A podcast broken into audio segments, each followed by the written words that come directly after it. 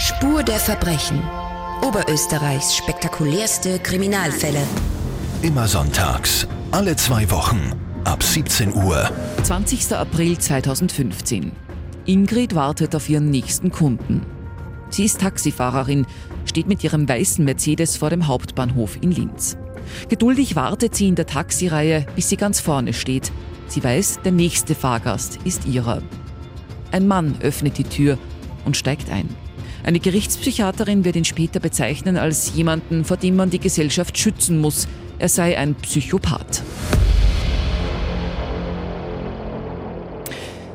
Jedes Jahr werden in Oberösterreich acht Morde oder Mordversuche verübt. Die meisten werden geklärt, auch wegen dem Mann, der mir gerade gegenübersteht, Erwin Kepic, Leiter der Tatortgruppe in Oberösterreich, also Chef der Spurensicherer.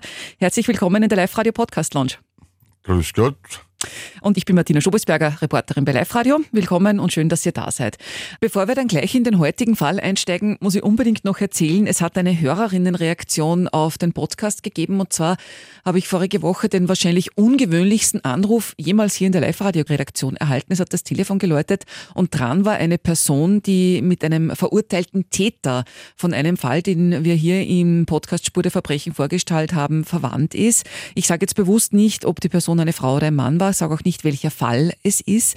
Ähm, aber die Person war am Telefon sehr, sehr freundlich, sehr höflich, aber hat mir halt geschildert, wie schwierig und belastend die Situation auch für die Familie der Täter ist. Also die Person hat mir geschildert, wie das damals war, wie ein furchtbarer Verdacht gegenüber ein ja doch geliebtes Familienmitglied plötzlich auftaucht, wie er dann verhaftet worden ist, äh, hat mir erzählt, wie sie auch heute noch Jahre später in der Gemeinde blöd angeredet werden, wie sie beschimpft werden im Supermarkt über die Tiefkühltruhe drüber und wie die Familie Hunderttausende Euro locker gemacht hat, irgendwie aufgetrieben hat für Gutachten, um die Unschuld des Familienmitglieds zu beweisen. Und ja, in diesem Fall hat die Person gesagt, sie sind hundertprozentig davon überzeugt, dass ihr Familienmitglied unschuldig ist.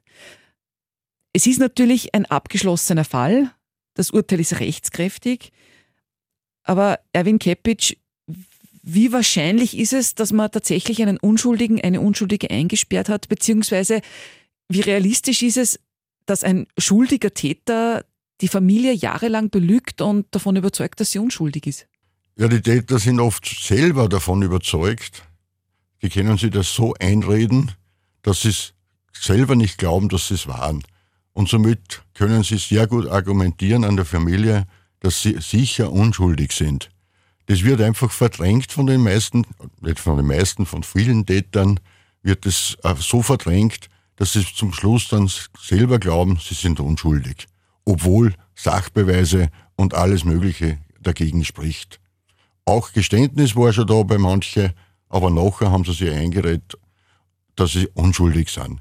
Und dadurch können sie die Familie sehr gut überzeugen. Und die Familie, natürlich, auch jeder Familienangehöriger, glaubt nicht, dass sein Bruder, Schwester oder sonstige Verwandte eine so eine Tat gemacht haben könnte. Mhm.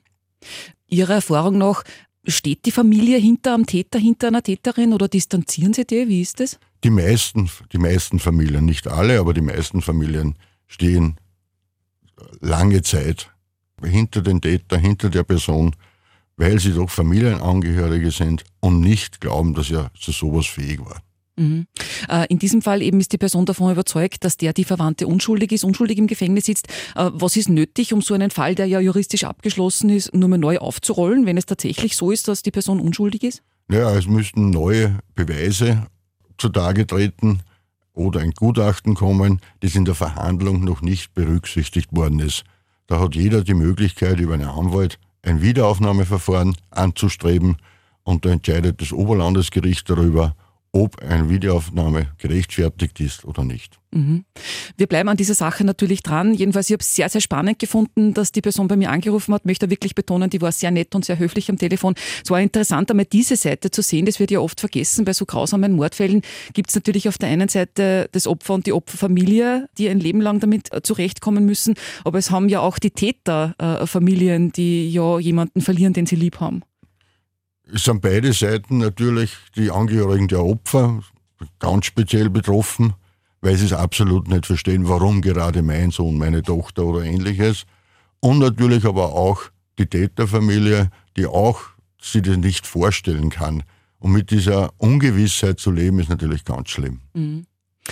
Ja, jedenfalls, äh, wenn ihr draußen irgendwie auch ähm, das Gefühl habt, ihr möchtet dazu etwas erzählen, ähm, habt auch Erlebnisse, ruft sehr gerne an bei mir, schreibt mir eine Mail an podcast.liferadio.at oder hinterlasst mir auch eine Sprachnachricht. Ich bin dafür jede Perspektive auch äh, zu diesen Fällen sehr, sehr dankbar.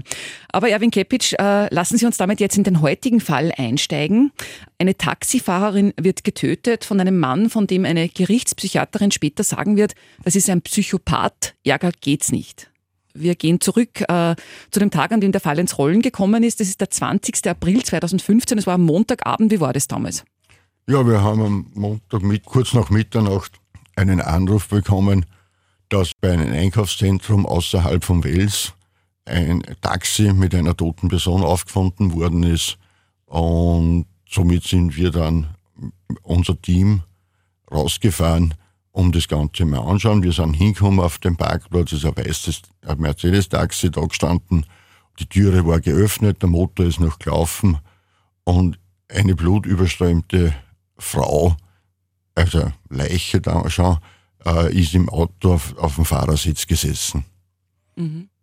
Für uns war natürlich das Oje Taxi, weil von der Spurensicherung her Taxi das ungünstigste überhaupt ist weil so viele Personen mit einem Taxi fahren. Wir wissen nicht, wie es gereinigt wird, wann es gereinigt worden ist. Wir äh, haben ein Taxi generell natürlich gegenüber einem anderen Fahrzeug hunderte Spuren. Beim anderen Fahrzeug ist immer nur der Besitzer und die Angehörigen, aber beim Taxi sind Unmengen von Leuten damit gefahren. Also für Spurensicherung äußerst ungünstig. Also der Worst Case. Genau, sozusagen. Mhm. Wer hat denn eigentlich Alarm geschlagen? Ihr seid alarmiert worden, aber hat die jemand gefunden, ein Passant oder wer hat euch angerufen? Nein, das war der Taxiunternehmer.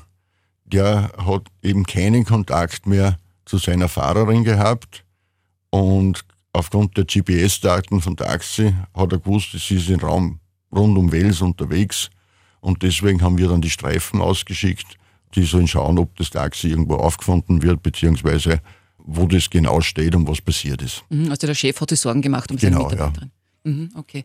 Sie haben gesagt, eine blutüberströmte Leiche am äh, Fahrersitz. Hat man auch gesehen, ähm, welche Verletzungen die Person hat oder was da? Irgendwie hat man eine Ahnung gehabt, was da ungefähr passiert ist? Ja, es war dann gleich offensichtlich eigentlich, dass da äh, Stichwerkzeug verwendet worden ist, äh, vermutlich irgendein Messer, weil sie unzählige Einstiche im Hals, Gesichts- und Brustbereich gehabt hat. Das war ja alles nur mitten in der Nacht, äh, aber vor einem Einkaufszentrum und da hat dann natürlich alles schnell gehen müssen. Ja, wir haben dann äh, einmal was, äh, die Spuren rund um das Taxi zu sichern, was einmal, dass wir einmal zum Taxi hinkommen. Wir haben äh, ein Zelt aufgeschlagen, weil das die nächste ungünstige Situation war. Es war ein Einkaufszentrum. Wir haben gewusst, ab 7 Uhr früh wird es da voll zugehen mit äh, Einkäufern. Es sind ja mehrere Geschäfte rundherum gewesen. Dadurch haben wir unser Zelt aufgebaut und das Zelt über das Taxi äh, drüber gegeben, damit zumindest ein Sichtschutz einmal da ist, weil wir nicht gewusst haben, wie lange brauchen wir da für die Aufarbeitung. Okay, ähm, ihr habt dann ein Zelt aufgestellt. Wie ist es dann weitergegangen? Genau, wir haben ein Zelt aufgestellt. Wir haben dann äh, einmal die Spuren rundherum außen am Auto gemacht und haben dann die versucht, einmal spurenschonend die Leiche aus dem Fahrzeug zu bekommen, auch ins in ein zweites Zelt aufgebaut und es wurde die Leiche abgelegt, damit man die Spurensicherung an der Leiche durchführen kann. Mhm. Was heißt spurenschonend und wie sichern Sie genau die Spuren an der Leiche? Naja, wir haben Schutzbekleidung an. Wir wissen genau, wo die meisten Spuren zu erwarten sind und dieser Bereich äh, wird versucht, nicht zu berühren beziehungsweise zu kontaminieren. Mhm. Welche Bereiche sind die? Das waren eben diese Bereiche, wenn man sagt, das ist Fahrerin von dem Taxi gewesen. Das heißt, das ist dann der vordere Torso-Bereich, der Kopfbereich und die Hände fallen. Die Hände werden auch beim Transport beziehungsweise beim Herausfinden auch abgedeckt, weil falls äh, Abwehrspuren sind, damit diese beim Transport nicht verloren gehen. Mhm. Also das wird nicht gleich dort an Ort und Stelle abgenommen oder schon auch? Ja, schon, aber erst im Zelt dann, nicht im Taxi, weil da ist der Platz zu beengt. Und daher müssen wir es rausheben. Und beim Rausheben kann natürlich auch viel passieren, wenn man das nicht äh, spurenschonend durchführt. Mhm. Okay. Das heißt, da gibt man dann irgendwie ein Tuch rundherum? Ein Tuch nicht, weil ein Tuch sind wieder Fasern drauf, sondern das sind sterile Papiersäckchen, die sind eigens für Spurensicherung äh, da, die sind komplett steril und die werden drüber gestülpt, damit da kein Kontakt mit irgendwelcher Hose oder sonst irgendwas ist. Mhm, okay. Und dann haben Sie gesagt, ähm, Tatort in einem, in einem Taxi ist der Albtraum für einen Spurensicherer. Das heißt, äh, wie geht man das dann an? Naja, das ist natürlich das Problem, weil außen am Taxi sind Fingerabdrücke von verschiedensten Fahrgästen, DNA-Spuren von Fahrgästen und natürlich innen dann Faserspuren von der Kleidung der verschiedenen Taxigäste. Daher ist dann ganz schwierig, welches davon stammt vom Täter. Wir haben auch nicht Anfang nicht gewusst, ist der Täter hinten gesessen, ist der Täter auf Beifahrer gesessen. Und dafür haben wir auch dann gesagt, okay, äh, da holen wir uns einen, einen, Blutspezialisten von der Gerichtsmedizin Salzburg, damit äh, dieser eine Blutspurenanalyse durchführt, dass wir wissen, wo ist er gesessen, dass man zumindest einen Bereich ausschließen kann. Okay, und was hat diese Analyse dann ergeben? Wo ist er gesessen? Die Analyse hat dann ergeben, relativ rasch, dass er am Beifahrersitz gesessen ist und daher haben wir uns mehr auf den Beifahrersitz konzentriert. Die Spurensicherung im Auto selber haben wir nicht vor Ort gemacht, sondern wir haben das Taxi abschleppen lassen. Wir haben eine eigene Garage dafür, wo die Spurensicherung an Fahrzeuge durchgeführt wird. Die wird vorher immer gereinigt, damit keine Fremdspuren draufkommen. Und dort wird dann die Spurensicherung durchgeführt. Das haben Sie mir letztes Mal schon erzählt. Es gibt da ganz spezielle chemische Verfahren, um da wirklich äh, jede Spur sichtbar zu machen. Wie funktioniert das? Also in dem Fall haben wir das nicht gebraucht, weil ja die Blutspuren alle sichtbar da waren. Mhm. ansonsten machen wir mit Chemie, wir müssen das in einem abgedunkelten Raum machen und dort kann man mit Chemie das äh, Blut fluoresziert dann und dort kann man sichtbar machen, wo ist jetzt nur eine Blutspur. In dem Fall hat ja niemand das Taxi gereinigt, auch nicht der Täter versucht und die Blutspuren waren ja alle noch frisch, weil wir unmittelbar nach der Tat, also mehrere Stunden nach der Tat, schon am Tatort waren. Mhm, da waren die Spuren alle noch frisch, aber der Täter war weg äh, und auch die Tatwaffe war ja nicht im Taxi. Am Parkplatz haben wir dann gleich eine Suchaktion organisiert. Wir haben alle Kollegen vom Umkreis von Wels, die zur Verfügung standen, aktiviert, damit man den Parkplatz, bevor der Besucherstrom kommt, komplett einmal absucht, ob der Täter irgendwas weggeschmissen hat oder ob noch andere Spuren vorhanden sind. Mhm. Und da ist ja dann die Tatwaffe gefunden worden. Bei der Suchaktion wurde vom Hund, wir haben ja da auch gleich natürlich nicht nur die Kollegen angefordert, sondern auch äh, spezielle Blutspürhunde angefordert.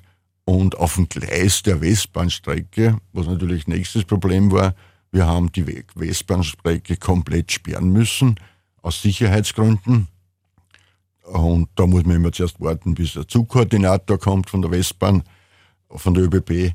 Und dann haben wir die sperren lassen und dann haben die Hunde einmal die Bahngleise, weil die um, in unmittelbarer Nähe hinter einem Zaun waren die Bahngleise. Und ein Blutspürhund hat da tatsächlich nach einiger Zeit die Tatwaffe gefunden. Mhm. Was war die Tatwaffe? Tatwaffe war ein Klappmesser. Mhm. Und laienmäßig würde ich jetzt sagen, habe ich hoffentlich äh, Fingerabdrücke und DNA vom Täter. Natürlich wird das gleich angeschaut, das haben wir gleich zu uns ins, äh, in den Spurenraum gebracht und äh, angeschaut äh, nach DNA und Fingerabdrücke vom vermeintlichen Täter. Bei der Suchaktion ist weiter nur ein Kleidungsstück gefunden worden, circa 300 Meter entfernt vom Tatort. Und also es war eine Jacke und diese Jacke haben wir dann gleich für äh, die Medienarbeit benutzt, damit man versuchen kann, ob die Jacke irgendwer kennt. Und haben auch die Jacke gleichzeitig, weil es natürlich die beste Spur war, nach Salzburg über, überstellen lassen, weil wir wollten ja unbedingt so schnell wie möglich eine DNA-Spur vom Täter haben. Also wir haben jetzt gehabt Tatwaffe und eine Jacke, die offenbar zum Täter gehört. Und dann ähm, haben Sie die Ermittler uns Medien ganz groß eingebunden, weil es hat nämlich dann Aufnahmen gegeben vom mutmaßlichen Täter. Weil wir haben gewusst, das Taxi ist vom Bahnhof Linz weggefahren. Und im Bahnhof Linz ist ja eine Videoüberwachung installiert. Und die Kollegen haben äh, dieses Videobänder gesichert und durchgesehen. Das war natürlich schwierig, weil hat man nicht gewusst genau, äh, wann ist der Täter eingestiegen und so weiter. Und da ist die Jacke dann bei einer Person sofort aufgefallen.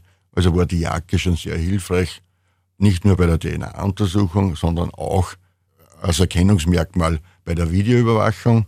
Und so hat man dann ein Foto von der Videoüberwachung gehabt, die auch nach Rücksprache des Landesgerichts auch veröffentlicht wurde. Mhm. Das haben damals alle Medien veröffentlicht. Also das war ja großer Aufruhr, weil man gewusst hat, in Oberösterreich läuft irgendwo ein Mörder frei herum. Das war eine Jacke der Marke Smog, schwarz-weiß mit der Aufschrift West Hill 1982 Scotland, Konfektionsgröße S. Man hat dann auch gewusst, ungefähr durch die Aufnahmen aus der Überwachungskamera, das ist ein nicht besonders großer Mann, also es hat dann auch eine Personenbeschreibung gegeben. Ja, wir haben natürlich aufgrund der Überwachungskameras der verschiedensten Überwachungskamera kann man auch eine ungefähre Größe feststellen und eine bessere Beschreibung äh, natürlich auch noch finden. Zu dem Zeitpunkt haben wir noch nicht gewusst, wer die Person wirklich ist. Das ist erst dann über die DNA dann ausgeforscht worden. Genau, und das war genau in diesem Fall wirklich eine Premiere. Da hat äh, die DNA wirklich revolutionär schnell eigentlich für den Durchbruch gesorgt. Wie war das? Ja, das ist, Gott sei Dank haben die Gerichtsmediziner in Salzburg eine Nachtschicht, kann man sagen, eingelegt, damit die DNA so schnell wie möglich ausgewertet werden kann. Und äh, DNA-Auswertung ist, ist je nach Material, äh, dauert verschieden lange. Bei Blut geht es schneller, aber in dem Fall haben wir nur Hautschuppen gehabt. Die Hautschuppen waren von der Bekleidung auf der Jacke drauf. Und diese Hautschuppen sind dann analysiert worden und wir haben relativ schnell ein Profil gehabt, das Profil ist dann in die DNA-Datenbank beim Bundeskriminalamt in Wien eingestellt worden und die Kollegen haben relativ rasch eine Treffermeldung bekommen und uns dann sofort informiert.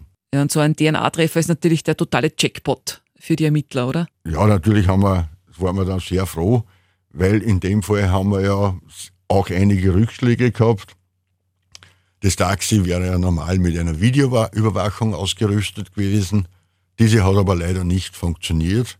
Wir hätten ja am Anfang gehofft, wir kommen hin und haben sofort ein Bild, ein Brustbild vom Täter. Das war aber dann leider nicht so, weil das Taxi doch schon ein paar Jahre in Gebrauch war und man hat die Videoanlage nicht gewartet im Taxi. Mhm. Das ist vielleicht aber auch eine Anregung für Taxibetreiber in Oberösterreich, äh, ihrer eigenen Sicherheit zuliebe, diese Dinge gut zu warten. Ja, richtig, weil wir haben natürlich öfter das Problem, und es sind öfters Taxiüberfälle.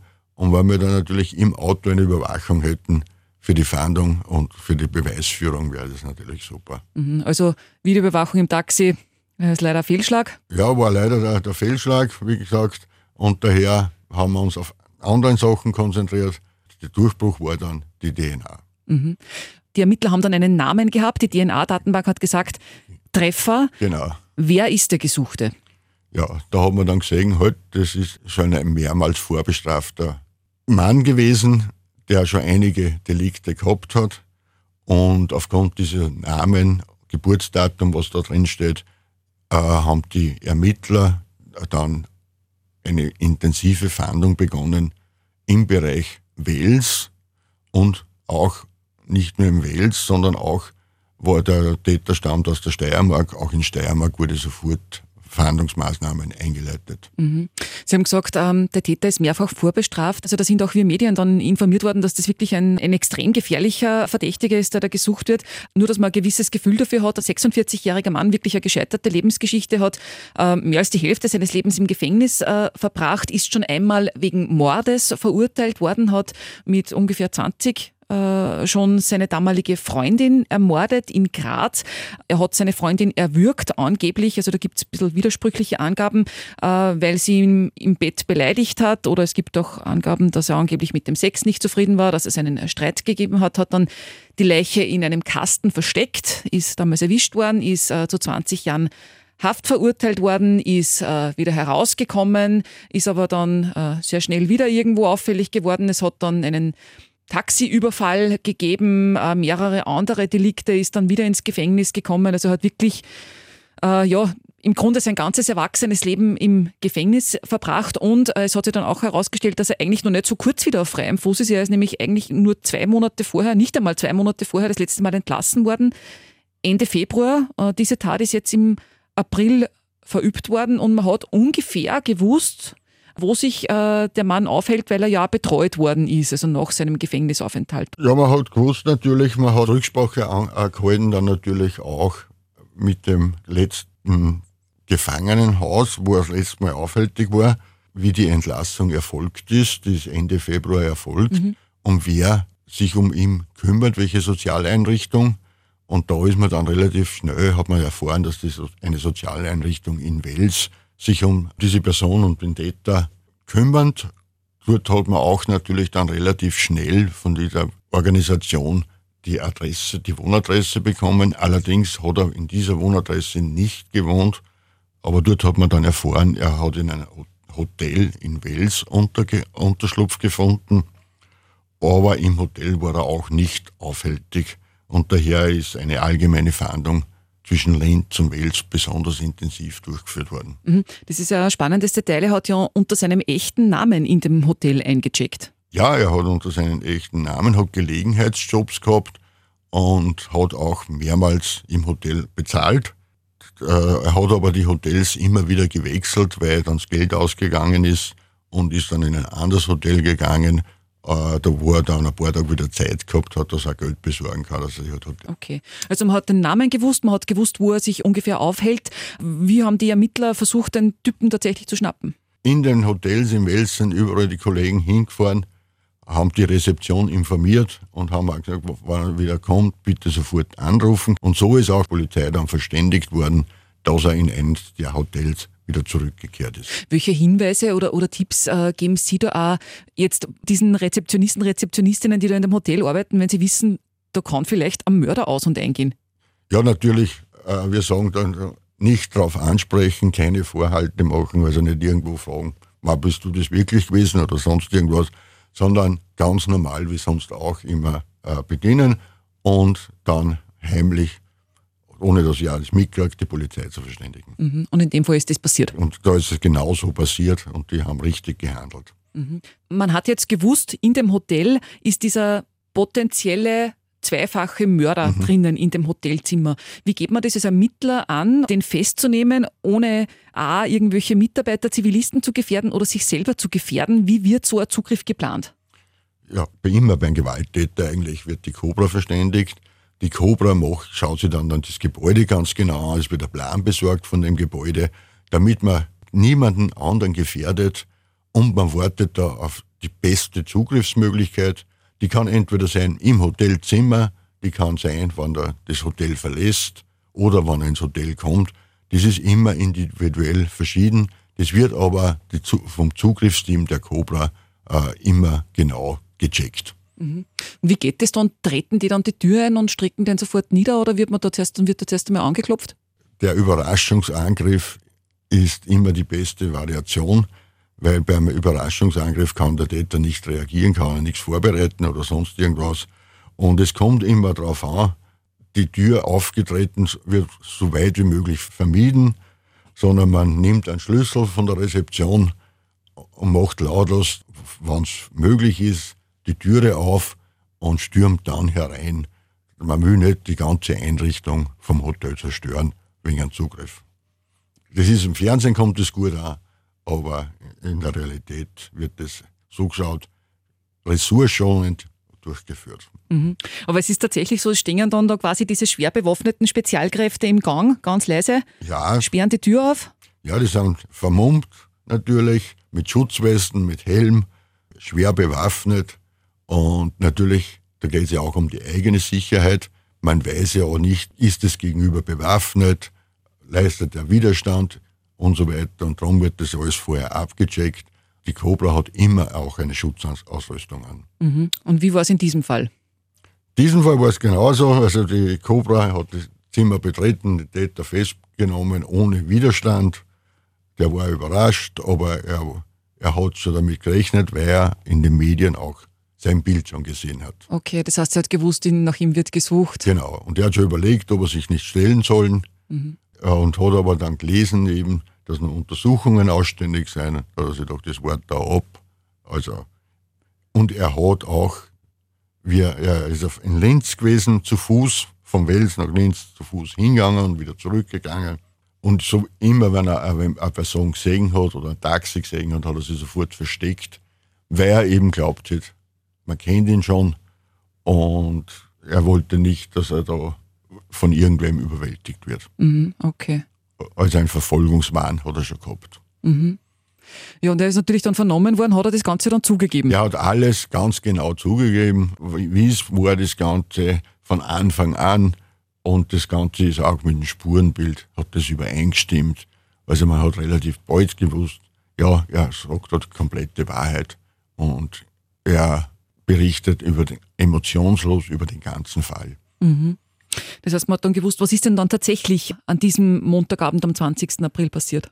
Ja, am Montag hat er den Entschluss gefasst, dass er ein Taxi überfallen wird und auch den, nach seinen Angaben auch schon den Entschluss gefasst, dass äh, äh, den Taxifahrer oder Fahrerin auch äh, töten muss, damit er nicht wieder gleich erwischt wird. Das war von vornherein klar? Das war für ihn von vornherein klar. Also er ist mit dem Vorsatz schon hingegangen. Er ist dann von Wels zu Fuß der Traun entlang bis Linz gegangen, am Bahnhof und am Bahnhof hat er sich das, klingt jetzt kurios, aber das schönste Taxi ausgesucht.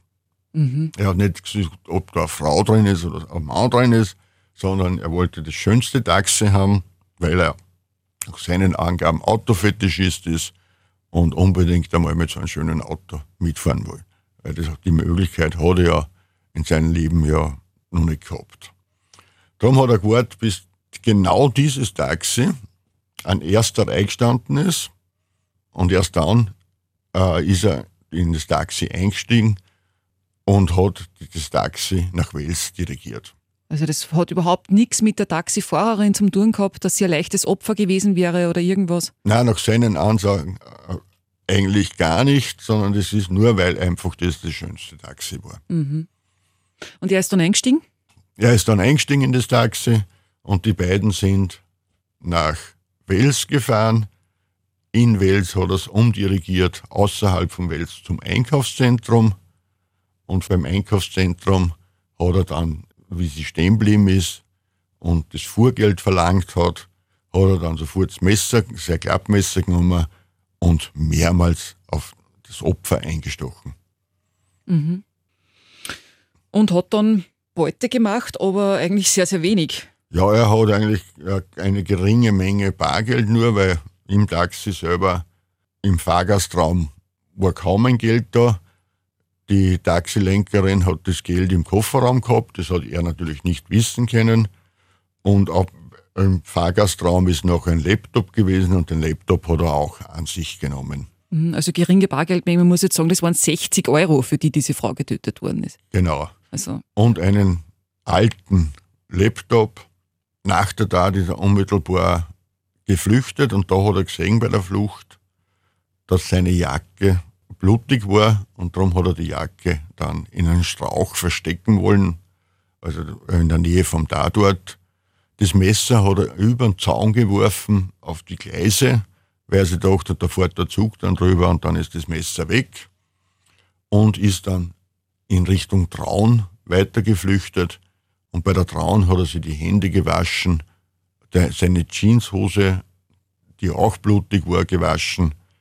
Und nachdem er sich gewaschen hat, ist er in sein Hotel zurückgekehrt. Nächsten Tag ist er mit der Beute nach Linz äh, äh, zu wieder zu Fuß gegangen, also wieder seinen Weg der Traun entlang. Und in Linz ist er dann direkt ins Dorotheum gegangen, dort wollte er einen Laptop veräußern. Mhm. Aber der Angestellte von Dorotheum hat gesagt, das ist so alt, der ist nichts mehr wert und SIM-Karten hat auch keine und daher kriegt er da gar nichts mehr dafür. Und daher hat er den Laptop dann in die, nach seinen Angaben in die Donau geworfen mhm. und hat sich in Linz nur ein bisschen aufgehalten, hat dann, äh, ja, geschlafen äh, unter ja, irgendeiner Brücke und ist am nächsten Tag wieder nach Wales zurückgegangen und wie er dann im Sauteur eingetroffen ist, da ist er dann festgenommen worden. Mhm. Ich meine, jeder Mord ist sinnlos, aber ein Mord für 60 Euro und ein Schrottcomputer, also das ist voll arg. Und er hat, er hat ja einfach nur Geld braucht für die Hotels, oder wie? Geld braucht fürs Hotel, weil er in der Sozialunterkunft hat er sich nicht wohlgefühlt, wollte halt immer im Hotel schlafen und da hat er wieder Geld braucht dafür. Und darum hat er den Entschluss gefasst. Mhm. Es ist dann zum Prozess gekommen, er ist dann auch untersucht worden von einer berühmten Gerichtspsychiaterin. Und die hat dann äh, gesagt, Zitat, er ist äh, jemand, vor dem die Gesellschaft äh, geschützt werden müsse, er ist ein Psychopath, Ärger geht's nicht. Also das hat wirklich die Psychiaterin da vor Gericht gesagt. Und der Verdächtige hat selbst vor Gericht gesagt, dass er in Freiheit irgendwo sich nicht richtig aufgehoben fühlt eigentlich. Ja, der, Verdächtige, also der Beschuldigte in dem Fall, ist ja kein Verdächtiger mehr, sondern mhm. ist schon Beschuldigter, ja. äh, hat sich nach seinen Aussagen nie, nachdem er noch 20 Jahre äh, gesessen ist, nie richtig wohlgefühlt in Freiheit. Er ist nirgends angekommen, wie man so schön sagt. Und er hat das auch selber gesagt. Das, das Ankommen hat ihm gefällt. Er hat keine sozialen Kontakte gehabt deswegen hat er ja auch das Problem gehabt, dass er sich im äh, Sozialheim, wo er untergebracht worden wäre, auch nicht wohlgefühlt hat, weil er lieber alleine war, als mit Kontakt mit anderen gehabt hat. Mhm. Er ist dann verurteilt worden, äh, lebenslange Haft und ähm, auch eine Einweisung in eine Anstalt für geistige Abnahme Rechtsbrecher. Das heißt, der kommt eh nicht mehr raus eigentlich. Man darf, in Österreich ist ja auch der normal 20 Jahre für bis lebenslang kriegt, kann es immer wieder sein, dass ein Drittel der Strafe erlassen wird. Wir haben einige, die äh, wegen Mord schon verurteilt worden sind und nach, Dritt, nach zwei Dritteln äh, der Haftverbüßung wieder in Freien gekommen sind. Aber wenn er eine Einweisung hat für geistige Abnahme Rechtsbrecher dazu, dann ist natürlich immer wieder, wenn er beantragt, dass er entlassen wird, eine Untersuchung notwendig von Psychiatern und da entscheidet eine Kommission mit Richter äh, und Psychiatern, ob eine Entlassung wieder möglich ist. Mhm. Also er kommt eher nicht mehr heraus. Mhm. Okay. Das Revolutionäre an diesem Fall war ja, dass das erste Mal in Oberösterreich die DNA-Datenbank direkt zum Verdächtigen geführt hat, den Namen ausgespuckt hat und äh, die Ermittler dann gewusst haben, nach wem sie eigentlich suchen müssen. Innerhalb von 27 Stunden haben Sie gesagt, also sehr, sehr schnell. Wie funktioniert denn diese Datenbank eigentlich? Wer ist da drinnen? Wie kommt man rein? Und ist mein DNA da vielleicht auch drinnen? Nein, außer, ich weiß es bei Ihnen ja nicht, außer Sie haben eine strafbare Handlung gesetzt, die mit mehr als einjähriger Freiheitsstrafe bedroht ist. Mhm. Dann kommt man erst in die Datenbank, das heißt, da kommen Fingerabdrücke, werden abgenommen Lichtbilder werden angefertigt und ein Mundhöhlenabstrich. Und dann kommt man mit dem Mundhöhlenabstrich, wird von der Gerichtsmedizin in Innsbruck analysiert und diese Daten kommen dann in die Datenbank vom Bundeskriminalamt. Man kann jederzeit natürlich eine Löschung beantragen, wenn man unschuldig da reinkommen ist oder beim Gericht freigesprochen wird. Dann wird eine Löschung durchgeführt. Wir haben zurzeit die drittgrößte Datenbank in Europa und wir haben über 280.000 Personen in dieser Datenbank drinnen und haben insgesamt über 30.000 Delikte schon aufklären können mit DNA, die wahrscheinlich ohne DNA nicht aufgeklärt werden hätte können. Und da sind unter anderem auch 170 Morde dabei, seit Bestehen der Datenbank. Sie haben gesagt, reinkommt jemand, der für eine Tat verurteilt worden ist, auf die ein Jahr, oder wie? Nein, der im Verdacht steht, eine vorsätzlich strafbare Handlung begangen zu haben, die mit mehr als einjähriger Freiheitsstrafe bedroht ist.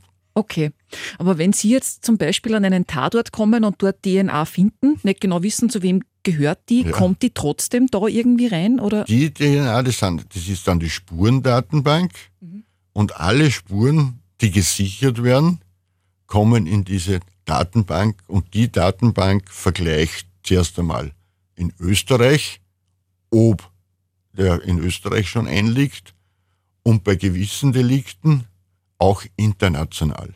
Das heißt, aufgrund des Schengener Abkommens können die, die Profile einer DNA-Spur international abgeglichen werden. Also Schengen in Europa. Mhm.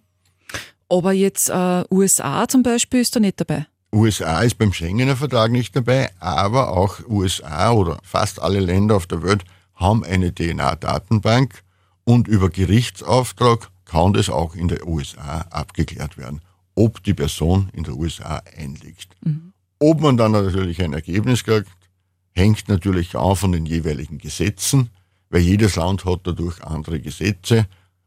Bei manchen Ländern ist es so, dass erst ab einer Strafandrohung von fünf Jahren oder zehn Jahre, je nachdem, was das ist. Beim Mord natürlich kriegen wir international die Daten. Mhm. Woraus können Sie überall DNA gewinnen? Also reicht da irgendwo schon ein Fingerabdruck, wenn ich einmal irgendwo was angegriffen habe und Sie können da eine DNA rausziehen oder muss ich da irgendwie mehr hinterlassen? Ja, die DNA war, wie sie in Österreich eingeführt wurde, 98, da hat man nur Blut machen können und die DNA-Analyse hat sich ja weiterentwickelt. Und mittlerweile genügt ein einziger Hautschuppen. Der Hautschuppen, wenn man verliert, ist im Nanobereich. Also eine ganz winzig kleine Spur. Und auch diese ist zum Auswerten. Das heißt, wenn man jetzt irgendwo einen Gegenstand ganz fest angreift und der ist rau, dann bleibt ein Hautschuppen zurück. Und diese, da ist halt die Kunst, dass man weiß, wo der Täter hingriffen. Und diese Hautschuppen sind auch DNA verwertbar. Das heißt, wir haben jetzt nicht nur Blut oder irgendwelche anderen Körperflüssigkeiten, sondern es gingen jetzt auch Haare, Hautschuppen für eine Analyse. Mhm. Ist es möglich, dass ein Täter einen Mord verübt oder eine Straftat verübt, ohne DNA zu hinterlassen? Ja, möglich ist alles, aber er müsste dann schon komplett steril angezogen sein, mit Atemschutzmaske, mit äh, Handschuhe und, und, und. Und selbst da ist es möglich, dass er trotzdem nur eine DNA hinterlässt. Mhm. Also eigentlich kaum möglich. Natürlich ist die Kunst darauf, äh, auch diese DNA zu finden. Weil natürlich ja, es sind ja oft in Räume oder wie es in Taxi war zum Beispiel ja unzählige DNA von Personen, die mitgefahren sind. Und daher ist, da, ist das die Kunst dann darin, diese herauszufiltern dass die vom Täter stammt. Und darum schaut man vorerst einmal äh, an Gegenstände, was sicher vom Täter stammen, wie in dem Fall die Jacke oder das Messer. Da hat man dann gute Chancen, dass wirklich die DNA nur vom Täter drauf ist. Und umgekehrt, äh, hat die DNA-Datenbank auch schon mal einen Unschuldigen aus dem Gefängnis rausgeholt? Mehrfach schon. Also wir haben zum Beispiel aufgrund eines Hinweises nach einem Raubüberfall und einer Überwachungskamera, wo sie dann sogar der Vater gemeldet hat, das könnte mein Sohn sein. Und aufgrund der DNA-Spuren ist aber dann hundertprozentiger Ausschluss gewesen und man hat den richtigen Täter in der Datenbank drinnen gehabt. In dem Fall war es aber so, sie haben beide ziemlich ähnlich ausgeschaut, zum Verwechseln ähnlich. Und wenn wir da keine DNA gehabt hätten, hätte es sein können, dass da der Bursche, der ja aufgrund vom Personalbeweis von mehreren Zeugen identifiziert worden ist, angeklagt worden wäre. Und so ist er in Freiheit geblieben. Und so ist er in Freiheit aufgrund der DNA relativ schnell. Ich meine, er ist gar nicht verhaftet worden, weil wir das dann relativ schnell gehabt haben. Und da gibt es mehrere Beispiele dafür. Also es ist nicht nur zur Belastung, wie bei allen Spuren, Spuren dienen immer zur Belastung oder Entlastung.